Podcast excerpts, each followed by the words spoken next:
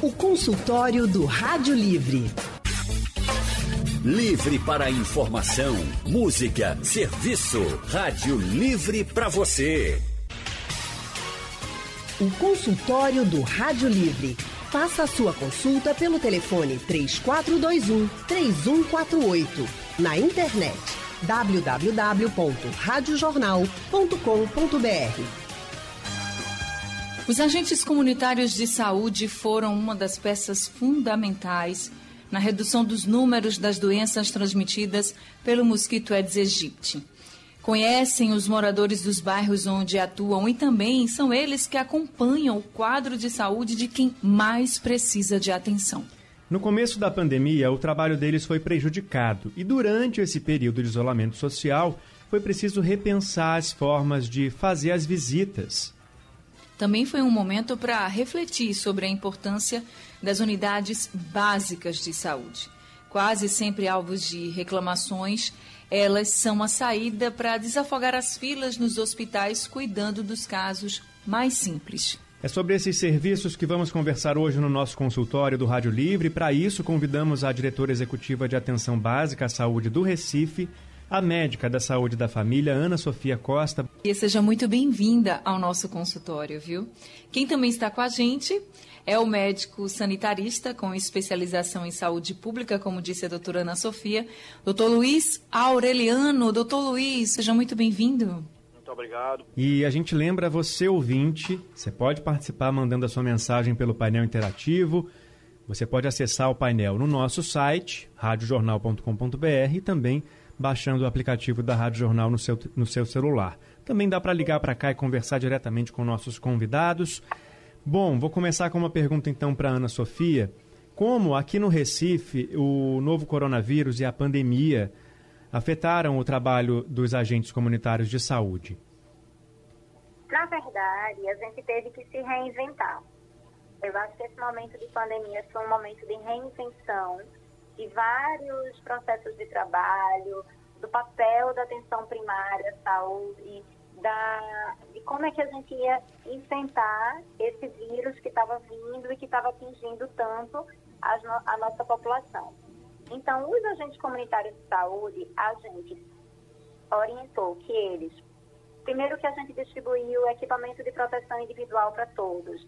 A gente distribuiu máscara cirúrgica, que ele podia fazer a troca, duas a três vezes por dia de trabalho, que são oito horas.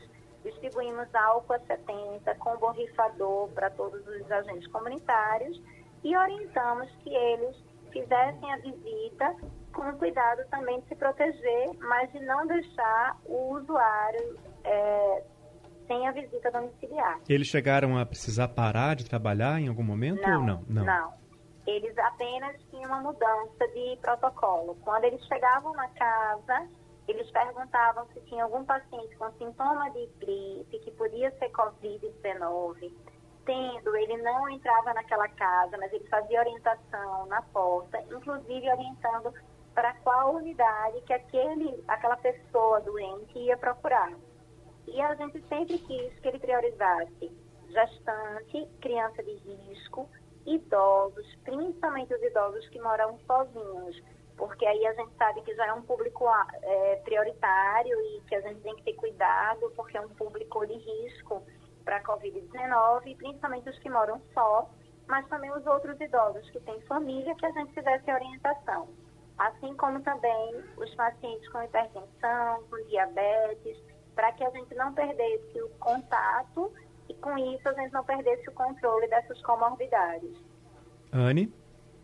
Doutora Ana Sofia, quando a gente falava de combate ao mosquito Aedes aegypti, sempre surgiam as denúncias dos agentes comunitários, agentes de saúde, enfim, de que havia uma grande resistência de que as pessoas abrissem as portas, né? Isso foi bastante trabalhado com várias campanhas, inclusive.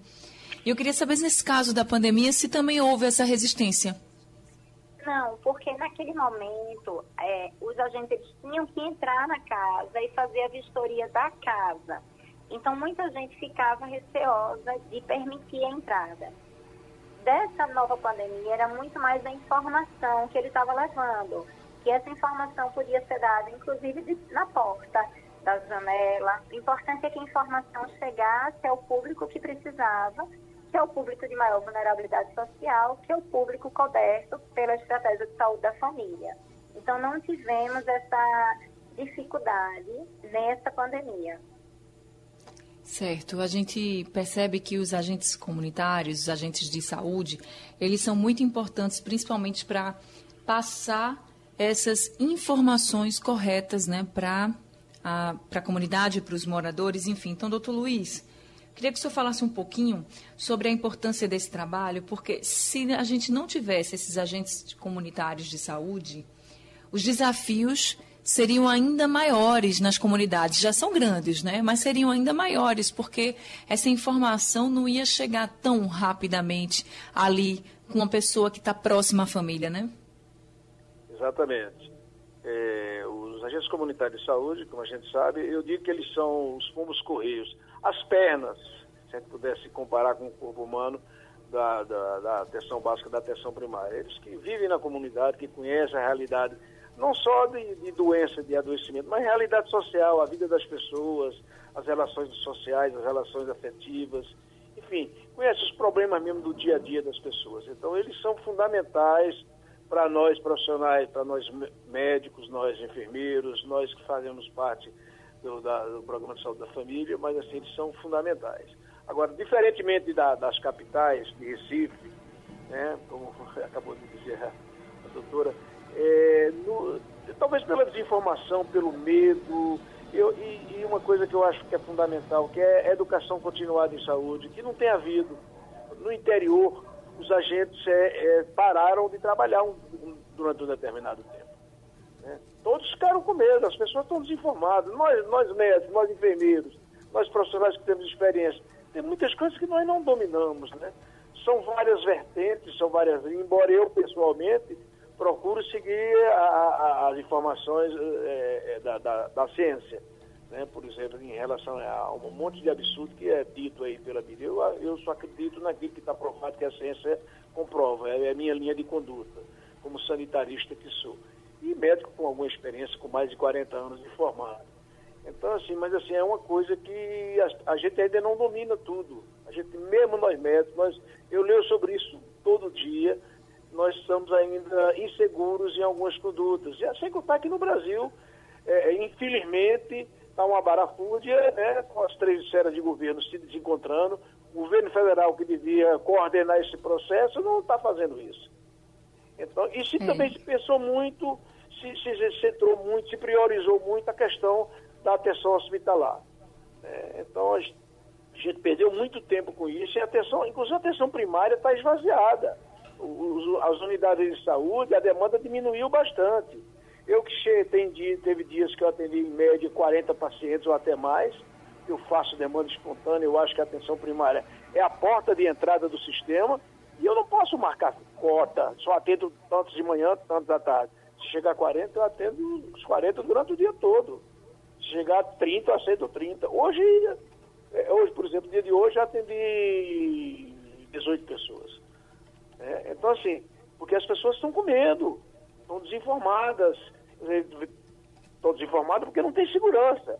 O governo federal faz um discurso, os governos estaduais, cada local tem uma conduta, os municípios às vezes se desencontram até por desencontro político. Então, realmente, a gente faltou coordenação nesse processo, é, as três esferas de governo somarem forças, trabalharem juntas e a gente às vezes tem que se virar, improvisar, inventar, conversar e para adquirir a confiança das pessoas. Eu, no, na minha unidade que eu trabalho hoje, eu tive, somente, tive somente até agora três casos confirmados. E tem uma relação de confiança, acho que a equipe com, com a comunidade, com um pouco mais de 3 mil habitantes que a gente atende, e eles confiam bastante na gente, que a gente tem uma preocupação com eles. Mas, assim, é uma coisa que... E a questão da testagem, que não foi feita. Então, uma série de questões que não foram feitas. Se somasse as três esferas de governo e esquecesse, claro que tem que dar atenção e cuidar da questão da hospitalar, da UTI, da unidade intensiva. Aqui no Sertão Central, em Serra Talhada, tem um hospital de campanha que era para inaugurar desde março, desde abril, já estamos no final de julho, não foi inaugurado. E, e aqui a gente tem leite improvisado de UTI e as pessoas estão morrendo desassistidas. Infelizmente. É verdade. Doutor, o senhor trabalha em qual unidade de saúde? Eu trabalho em Bom Nome, é município de São José do Belmonte, aqui perto de Serra Talhada. Então conhece bem como é que está a realidade aí do interior, né? Música, esporte, notícia. Rádio Jornal. Rádio Forte. O consultório do Rádio Livre. Faça a sua consulta pelo telefone 3421 3148. Na internet www.radiojornal.com.br. Telefone do consultório já aberto para você ligar para cá e falar sobre o trabalho dos agentes comunitários de saúde aí no seu bairro, como é que foi durante a pandemia, como é que está agora, do que você sentiu falta. Conta pra gente também como é que está o serviço nas unidades básicas de saúde, aquelas que atendem aí pertinho da casa de vocês, geralmente são alvo de muitas reclamações, mas elas também são aquela saída para desafogar os hospitais. A gente está conversando sobre esses dois serviços de saúde hoje, aqui no consultório com Ana Sofia, que é médica da saúde da família, diretora executiva de atenção básica à saúde do Recife, e com o Luiz Aureliano, que é médico sanitarista, também trabalha em unidade de saúde lá em Serra Talhada. Bom, a gente conversou antes sobre o trabalho dos agentes de saúde, como é que a pandemia afetou esse trabalho deles. Agora, eu queria saber da doutora Ana Sofia como que vocês estão preparando, planejando o trabalho deles em relação especificamente à Covid-19. É, eu queria primeiro falar de algumas, alguns pontos que o doutor Luiz trouxe. É, em, concordo muito quando ele fala que falta uma coordenação do governo federal. Eu acho que a gente sofre, estados e municípios sofrem por falta de uma coordenação que seja única e que faça diretriz de um país. Mas aqui em Recife, tomamos a frente desse, dessa situação, lógico que sempre em acordo com o governo do estado de Pernambuco. E outra coisa que eu queria é, complementar que ele falou, que eu achei extremamente importante, é que os ACS, os agentes comunitários de saúde, eles também precisam de informação. E é com essa informação que a gente consegue normatizar tranquilizar o profissional e fazer com que ele possa desempenhar o seu papel. Então, desde o primeiro protocolo de assistência e manejo clínico da atenção primária à saúde, que a gente lançou no dia 17 de março, a gente já incluiu o papel do ACS, do agente comunitário, dentro do protocolo, com todas as orientações é, sobre processo de trabalho, sobre equipamento de proteção individual que ele precisaria ter para poder desempenhar esse papel na pandemia. Outra coisa importante é da diminuição da demanda das unidades de saúde da família. A gente também acompanhou, passou um período dessa forma e a gente viu que muita gente estava não querendo ir para a unidade de saúde com medo de chegar lá e se contaminar com a pessoa que possivelmente pode ter Covid que estivesse sendo atendido na mesma unidade. Que era uma orientação dos médicos, Mas, inclusive, doutora, né? é isso que eu ia dizer. Isso era uma orientação, inclusive, né? Não era só medo das pessoas. Pronto. E aí, qual foi a decisão que Recife tomou? A gente tirou de dentro das unidades de saúde da família o atendimento das pessoas, todas as pessoas com sintomas de gripe, que podem ser Covid-19. A gente tirou de dentro das unidades de saúde da família e colocou dentro das unidades centralizadas de atenção primária à saúde do Recife. E dessa forma, a gente tanto priorizou o atendimento de qualidade, porque fizemos um sistema informatizado, que é o Atende Atenção Primária à Saúde, só para essas unidades, onde a gente tinha classificação de risco, a gente tinha manejo clínico dentro dessas unidades. A gente iniciou com 22 unidades dessas, da atenção primária centralizadas para atendimento da Covid em todo o território da cidade do Recife. E tiramos aqueles pacientes de dentro das unidades de saúde da família. Com isso, a gente viu o retorno das pessoas, ainda não total, mas um retorno gradual dessas pessoas para dentro das unidades. Por exemplo, porque a gente ficava muito preocupada da gente não prestar o pré-natal, o atendimento de uma criança, o atendimento de um hipertenso e de um diabético. assim como também a vacinação. A gente também estava vivendo, ainda está vivendo, a campanha nacional de vacinação contra a influenza. Então, quando a gente retirou esses pacientes, direcionando eles para unidades centralizadas de atenção primária, a gente viu o retorno dos outros pacientes para as unidades de saúde da família, visto que eu concordo com vocês, era um, é um medo que todo mundo está de, de conviver e poder numa unidade de saúde poder se contaminar. Então a gente viu que houve uma melhora quando a gente fez isso. E nossas unidades centralizadas também foram equipadas com concentradores de oxigênio, com algumas medicações para bronco-dilatador quando as pessoas têm uma falta de ar, para que a gente desse uma melhor assistência às pessoas com suspeita da Covid e uma melhor assistência das pessoas por outras demandas que fossem atendidas nas unidades de saúde da família normais, sem da Covid. É, Anne Barreto. Então, eu queria agora falar sobre como estão as unidades de saúde, as unidades básicas de saúde no interior, porque a gente estava conversando com, desculpa, com o doutor Luiz Aureliano e ele estava falando um pouquinho da dificuldade que ele encontra no interior. Inclusive, o doutor Luiz falou que na unidade em que ele trabalha só chegaram três casos da Covid-19. Mas muita gente com um problema de desinformação mesmo. Também tinha esse medo, doutor, de ser atendido por lá ou não? Era o contrário, já ia mais gente do que aqui, por exemplo, na capital. E quais são as dificuldades ou quais quais são e quais foram né, as maiores dificuldades que vocês encontraram, vocês como profissionais de saúde, nas unidades básicas, nesse momento de pandemia aí no interior de Pernambuco? É, primeiro eu queria fazer uma retificação. Nós temos somente três casos confirmados né, de, de Covid-19 na minha unidade. Agora, houveram alguns casos suspeitos que não foram confirmados. Então, assim, agora são realidades completamente distintas. Eu posso dizer que aí foi uma prefeitura rica.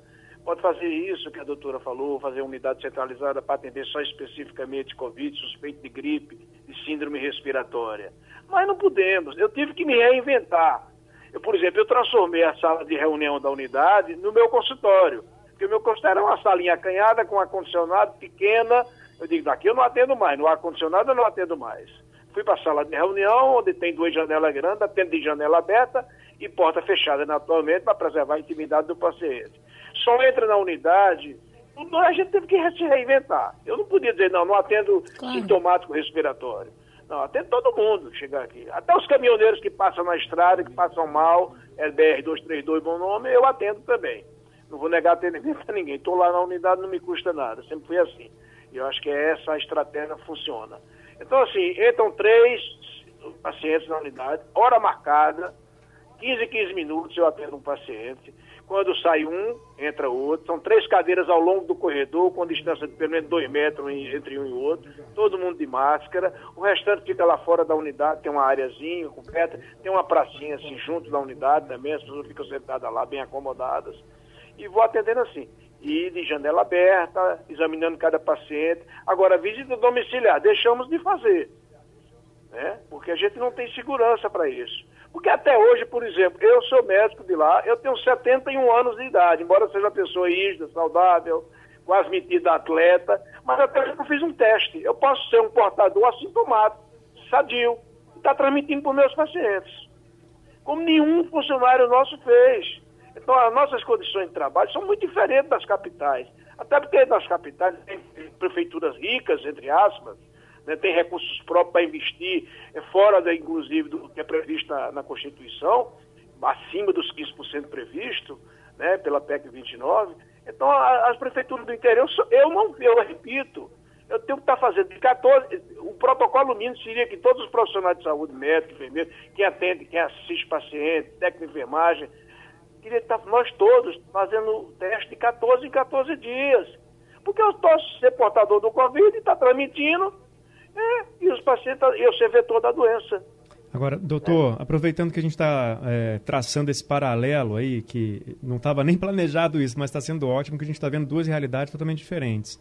Uhum. E a maior parte das cidades tem, é, acredito, uma realidade parecida com a que o senhor está narrando para a gente. Isso. Quais são as consequências que isso pode trazer para o futuro desses moradores que ficaram sem a visita dos agentes de saúde, que estão com esse serviço mais restrito nas unidades básicas? Olha, é, tem, um, tem um lado negativo, agora tem um lado positivo. Primeiro, nós não temos a densidade populacional demográfica de uma região metropolitana como Recife. As cidades do interior, né, Serra Talhada, São José do Belmonte, são cidades horizontais, com mais espaço, né? então tem uma densidade demográfica menor, um clima né, mais forte, mas embora agora esteja fazendo um friozinho, mas assim, aqui nós não temos tanta aglomeração como a gente tem nas cidades. E, e o vetor, eu digo muito, gente, é, é, é, o hospedeiro do vírus é o ser humano. Eu não tenho dúvida que 80% das transmissões se dão é, pelas pessoas, do contato entre as pessoas, seja por via respiratória, pelo contato físico, etc, etc, etc. Tem inclusive trabalho mostrando a questão da Tailândia, eles não têm a cultura de se cumprimentar, se abraçando, falando, é mais aquele cumprimento religioso do Oriente. E os, os, indica, os, os indicadores lá são muito baixos em relação à Covid. Então, a gente aqui não tem nenhum. Assim, é, é, o problema é exatamente isso que eu te falei. A gente não tem as condições mínimas para trabalhar, a população está com medo, está desinformada, o próprio agente comunitário de saúde também não foi treinado, é, ele também está com medo de fazer a visita, mas a gente tem essa vantagem de não ter essa, essa, esse acúmulo de população, essa, essa densidade demográfica, muita gente amontoada num lugar só. A, a Bonome, por exemplo, que é o distrito que eu trabalho, é um distrito horizontal, ruas largas, abertas, sol. Né? A minha Agora, pergunta é, é porque a doutora Sim. Sofia disse, Ana Sofia disse que aqui no Recife houve essa preocupação de não perder o contato, que às vezes é difícil de estabelecer até com as dinheiro, famílias. E aí? Tem que ter dinheiro para treinamento. E aí, então, dinheiro. como isso não aconteceu aí por falta de recurso, o que, que isso pode trazer de prejuízo para o futuro desses moradores? Eles podem perder esse contato, ter que fazer tudo de novo do zero. O que, que pode acontecer? Olha, eu acho que não. Para ser honesto, eu acho que não. Porque como a gente tem uma estratégia que desde que eu estou lá, a gente, junto com a enfermeira, adotou. Porque assim, vocês podem fazer uma programação, atenção, porque, como eu já disse aqui hoje, Atenção primária é a porta de entrada do SUS, do sistema de saúde. Como é que Exato. eu vou marcar ficha, não? Cara, para chegar de madrugada, para marcar uma ficha para não sei quantos dias, digo, não, quem chegar aqui, eu, a gente atende. O eu, a enfermeira, a gente vai atender todo mundo. No começo as pessoas acharam estranho. Teve dia que eu atendi 60 pessoas. Hoje não, é um atendimento normal, tranquilo, porque sabe que se chegar lá, confiam no profissional, no médico, na enfermeira e nos profissionais que trabalham lá. Então, assim, essa confiança tem. Ele sabe que se tiver qualquer problema grave, se for necessário, a gente vai, a gente manda a ambulância pegá-lo em casa, traz para a unidade. Agora, eu, eu, a gente tem que ter pre, é, é, é, precaução de ir na, nas casas das pessoas, porque acumula muita gente. São casas menores, mais pobres, geminadas, sem ar circulante. Então, a gente tem que ter muito cuidado para ir lá para não se contaminar. E eu também não sei se eu sou portador do vírus. Eu não fiz teste. É, a questão é, precisava ter mais atenção, né? Atenção com o profissional, por exemplo, já que o doutor Luiz está dizendo que nem foi testado. E ele é uma pessoa idosa, né? E é um profissional de saúde, já deveria ter sido testado há muito tempo. Não gosta muito e de nem toda a equipe. Não, mas tudo bem. Desculpa, então. Uma pessoa experiente, com muitos anos da medicina. Entende? Então, Doutor Luiz, ele já deveria ter sido testado como todos os outros profissionais. Doutor Luiz está falando que dias. não precisa. Senhor? 14 em 14 dias. Tem que ser de 14 em 14 dias. Protocolo mínimo. Exatamente. É, eu... Aí, doutor Luiz, quando o senhor fala assim, nem precisa marcar, pode chegar que eu atendo, eu fico pensando, sabe o quê? Que isso é uma raridade porque isso não acontece em nem todas as cidades. Nem mesmo aqui no Recife, que o senhor disse assim, que aqui no Recife é uma capital rica. Eu, ainda faço o que eu gosto ainda ganhar dinheiro. Tem coisa melhor no mundo. Pois Fazer é. o que eu gosto ainda ganhar dinheiro. Mas nem mesmo aqui no Recife, que é um, uma cidade com mais recursos, acontece isso. Inclusive, eu queria até passar para a doutora Ana Sofia, porque por mais que vocês tivessem se planejado, que a gente sabe que houve esse planejamento, esse cronograma, enfim, a gente teve muitas reclamações das pessoas que não tinham esse atendimento quando elas queriam ir. E também dos próprios agentes que estavam com medo de ir na casa das pessoas. Inclusive, em maio, teve algumas notícias de que os agentes estavam trabalhando por meio de WhatsApp. Aí eu lhe pergunto, para frente, agora, se planejando já para os próximos meses. Isso vai continuar? Vai ser pelo WhatsApp, além da máscara e de todos os materiais que a senhora já citou, que já foram disponibilizados, ok, tem que ser disponibilizado mesmo, né? Porque é um material básico de proteção para eles e para quem está nas casas. Mas qual vai ser a forma que vocês vão utilizar para continuar, então, fazendo esses atendimentos às pessoas sem deixar as comunidades desassistidas? Aqui a gente fez, começou a fazer os protocolos de assistência e manejo clínico na atenção primária de saúde. O primeiro protocolo foi no dia 17 de março, foi lançado. A gente teve mais três versões depois dessa, que a gente sempre está atualizando com tudo que vem de mais moderno. E esse protocolo vem para organizar e para capacitar os processos de trabalho dos profissionais, inclusive dos agentes comunitários de saúde, que a gente considera extremamente importante para a estratégia de saúde da família.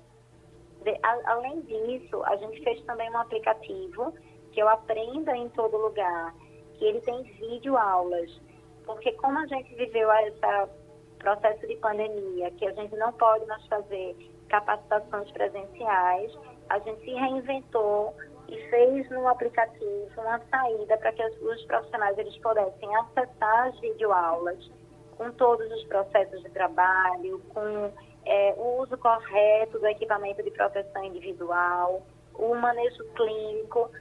E aí a gente tem várias videoaulas que o profissional de saúde ele pode entrar lá, assistir e poder se capacitar. Isso eu acho certo, que é uma coisa Ana. muito importante. É, como a gente está chegando já no fim do consultório, eu sei que deve ter muita gente se perguntando uma questão que é a seguinte: a gente está falando sobre a Covid-19 e é muito importante a gente ainda ficar alerta sobre a Covid-19. Mas unidades básicas de saúde também trabalham com todos os tipos de doenças. E vocês também estão se programando para isso, para que não faltem médicos profissionais nas unidades, para atender essas pessoas, porque as outras doenças não deixam de existir, né? Então a gente tem que ter o olhar para a Covid, mas também tem que ter o olhar macro. Vocês também estão pensando nisso? Como é que vocês estão fazendo para passar os próximos meses? Sim, com certeza. Ana, isso é uma preocupação do nosso prefeito Geraldo Júlio, da gente manter as nossas equipes completas. Em Recife temos 279 equipes de saúde da família, atualmente todas com médico. Inclusive o prefeito autorizou a contratação é, de médicos, de enfermeiros, de técnicos de enfermagem, para que a gente tivesse com nossas equipes completas e assim a gente pudesse ter o atendimento de qualidade que o Recifense precisa. Então, a gente está, neste momento, com nossas equipes completas. Agora, os nossos próprios profissionais de atenção primária, eles fazem rodízio também nas unidades centralizadas de referência para a Covid, porque a gente quer justamente que profissionais da atenção primária, que conheçam a realidade dos nossos pacientes, também façam o atendimento da Covid e a gente consiga fazer o que a gente chama de referência e contra-referência. Porque no momento que eu atendo um paciente que é de uma equipe, vamos dizer, X, eu atendo lá, eu referencio o, a continuidade do cuidado para a equipe de saúde da família dele, para que ele continue, continue sendo monitorado e alertado quanto aos sinais de risco na Covid-19.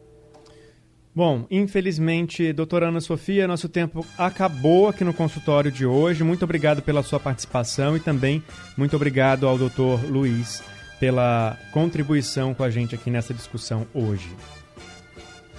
Eu Boa que tarde. agradeço a gente ter esse espaço de levar informação correta à população. Obrigada, Ana, e obrigada, Leandro. E obrigada, doutora Ana Sofia. Obrigada também ao doutor. Luiz Aureliano. Boa tarde, estou às ordens. a gente também, doutor Luiz. Qualquer coisa é só chamar, viu? Tá bem.